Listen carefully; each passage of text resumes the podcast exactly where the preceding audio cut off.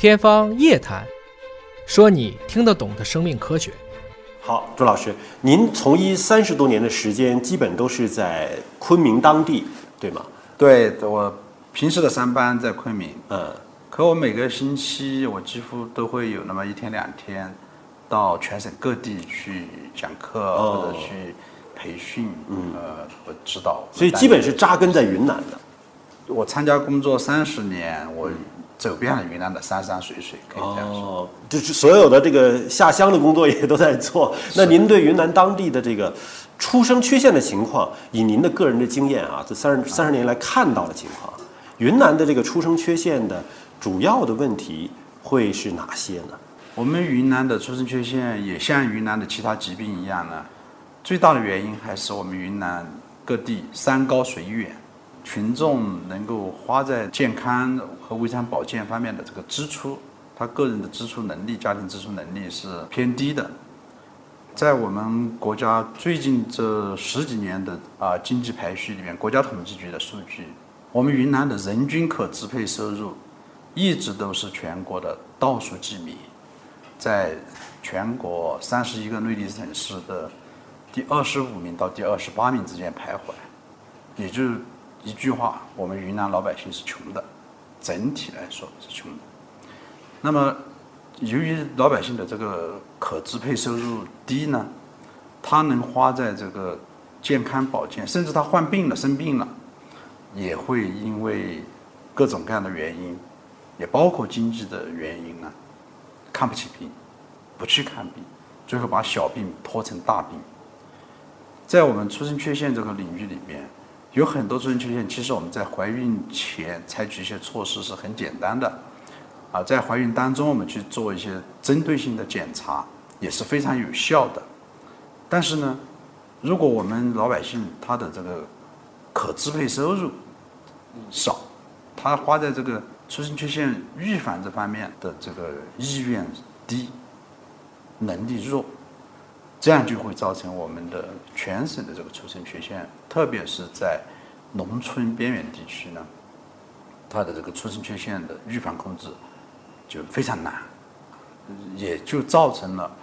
我们云南省历史上我们的儿童死亡率、婴儿死亡率是很高的，在全国是很高的。啊、在三十年前，在我们的个别边远地区，我们的儿童死亡率，五岁以下儿童死亡率可以达到千分之四十、千分之五十。千分之四五十啊！对，就每生一百个孩子，他最后能活到五岁以上的呢，只有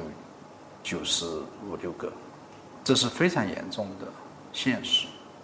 但是在我们开始把这个出生缺陷防治、新生儿疾病筛查、产前筛查、补充叶酸、这个孕前的优生优育的免费检查这么一些政府项目，慢慢的做起来以后，当然我刚才说我不在云南做了三十年嘛，我们大概培训了两万多个啊基层的这种医务人员，现在在全省呢基本上是建成了这个我们预防严重出生缺陷的这么一个工作体系，啊，以综合性医院妇产科、妇幼保健院为主要的这个队伍的这么一一支庞大的队伍。最近这三年，我们云南省呢，一岁以内的这种婴儿死亡率呢，已经降到了全国的平均水平之下。嗯，就我们全国内地三十一个省市，我们云南省大概是排在第十五位啊。所以这三十年来的这个变化是非常大的。啊，通过这个数字看到啊，这个因为这是国家统计监测的数字，嗯，啊，我们能够达到全国的平均水平以下，在这个时期这个阶段，云南的人均可支配收入仍然是在全国的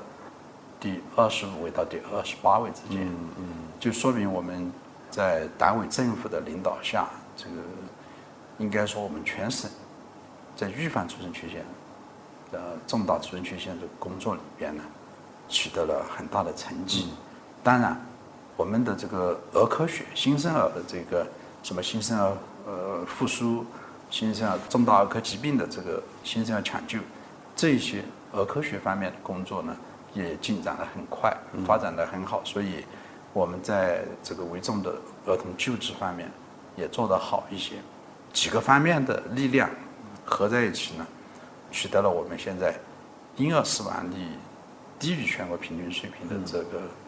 非常好的成绩。通过三十年的努力，我们看到这个数字的一个变化啊，其实说明了重大出生缺陷是可以防控的，对吧？那您说一说，在云南看到的重大出生缺陷的病种，主要集中在哪几种呢？我举个例子，比如说地中海贫血，嗯，啊，这个地中海贫血在我们中国南方是比较有名的，在广东、广西、海南，这是过去大家知道，特别广西这样自治区呢，它是地中海贫血是造成出生缺陷第一位的这么一个遗传病，所以在广东、广西呢，开展地中海贫血的筛查、诊断、群体预防已经做了二十多年了。我们云南呢，过去在一些零星的研究里边，在一些科研调查里边呢，也发现，云南的一部分边疆少数民族地区呢，地中海贫血的发病率高。但是呢，对全省的这种系统性的调查呢，是我们完成的。我们大概花了零七年到一一年，我们花了四年的时间，调查了全省一万多个样本，啊，一万多个人，我们把全省的这个发病率初步的呃调查出来百分之十点七一。这样来说呢，我们云南省这个新生儿里边、活产婴儿里边，地中海贫血的这种发病率，它就会达到千分之一。百分之十点多是地贫基因的携带率，携带率。携带率，携带率。就不一定发病，但携带。对携带，嗯，那么两个携带者结婚，呃，两个阿尔法地中海贫血的携带者结婚，或者两个这个贝塔地地中海贫血的携带者结婚呢，他们就都有四分之一的机会会生重型或者重症的中间型的地贫海的孩子。像我们这个，在我们国家目前的这种以输血啊躯体治疗为主的地贫的这种治疗体系里边呢，一个重型贝塔低贫的孩子，他治疗他一生呢，他的疾病负担是四百八十万。啊，实际上你要治到七十岁或者七十五岁，那四百八十万还不够。很多孩子他是最后因为家庭经济匮乏，经济无法支撑了。对，无法支撑了，最后放弃治疗，孩子也死了，钱也花完了。那么这个类型的病呢，在我们云南省其实是非常严重的。我们在二零一一年完成的这个调查呢，只是用血液学筛查的方法得到的调查结论，百分之十点七一。到后来我们又更新了技术，我们用直接做猪蛋白基因检测的这样的分子遗传技术来调查呢，我们又做了十一万人的调查，我们全省采样做了十一万人的调查。这个时候，我们云南省地中海贫血的呃基因携带率在全人口当中，就是包括汉族的各各民族合计呢，百分之十二点五还更高了。更高。百分之十二点五就意味着什么呢？我们每生一千个孩子，每生一千个活产婴儿，会有一点九个重型和中间型的地中海贫血孩子。重型和中间型就是需要治疗的，对，他不治疗是活不下来的。重型的孩子不治疗活不下来，中间型的孩子不治疗活得下来，但他发育不好，会成为一个残疾孩子。嗯，所以地中海贫血的这种患病儿童，他始终是家庭和社会的一个巨大的负担。因为您调查这个数据是云南省的这个数据，为什么调查人群越多，当我调查人群在十几万的时候，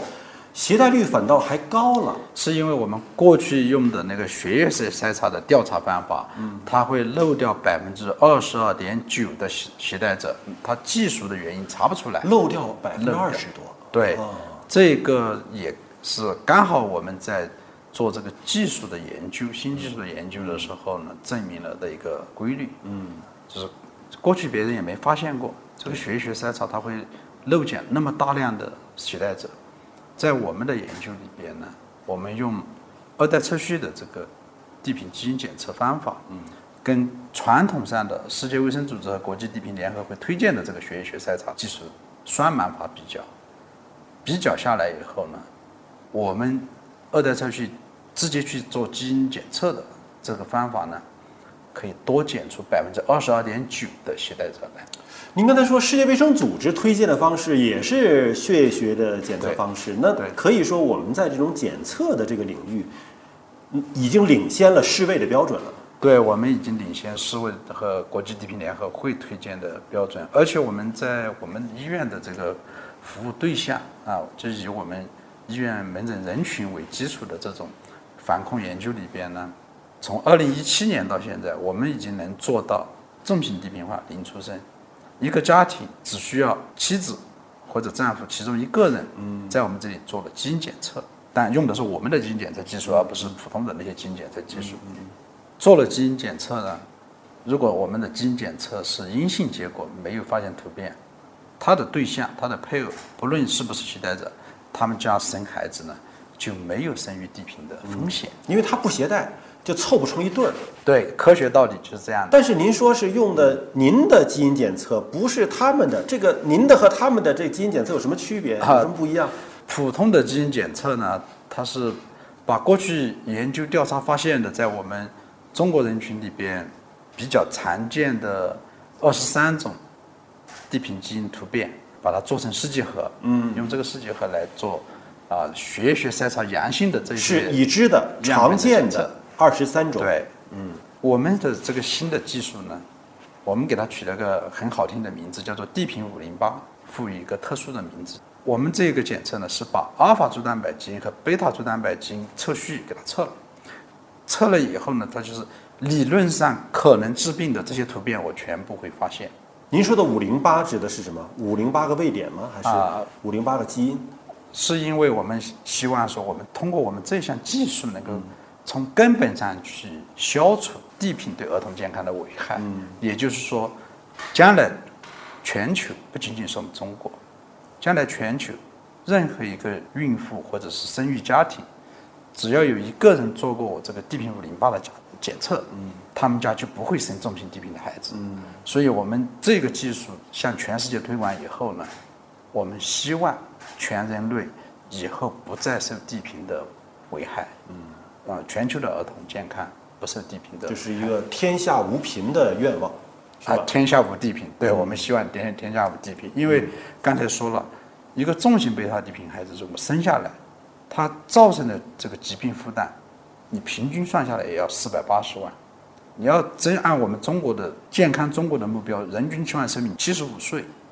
这样去估算，一个重型地贫的孩子，你要去让他活到九十五岁，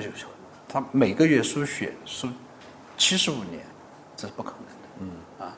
所以我们就希望说，地贫这个病，既然我们现在研究已经知道它是容易防控，治疗代价很高的这么一个病的话，那我们为什么不把钱花在防控上？嗯，